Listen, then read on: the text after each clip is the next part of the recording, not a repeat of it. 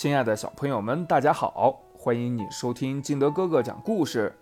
今天我们继续来讲《小王子》二十五。这倒也是，可是你用它们来干什么？小王子说：“我经营管理这些星星，我一遍又一遍地计算它们的数目，这是一件困难的事儿。”但我是一个严肃认真的人。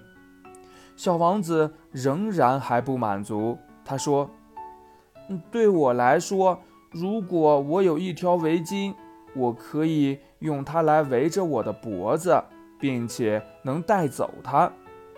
我有一朵花的话，我就可以摘下我的花，并且把它带走。可你却不能摘下这些星星呀。”我不能摘，但我可以把它们存在银行里。这是什么意思呢？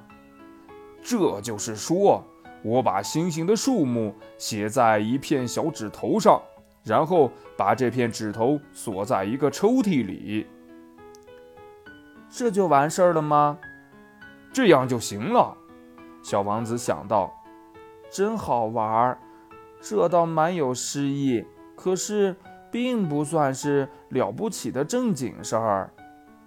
关于什么是正经事儿，小王子的看法与大人们的看法非常不同。他接着又说：“我有一朵花儿，我每天都给它浇水。我还有三座火山，我每星期把它们全都打扫一遍，连死火山也打扫。”谁知道它会不会再复活？我拥有火山和花儿，这对我的火山有益处，对我的花儿也有益处。但是你对星星并没有用处。实业家张口结舌，无言以对。于是，小王子就走了。在旅途中，小王子只是自言自语地说了一句。这些大人们真是奇怪极了。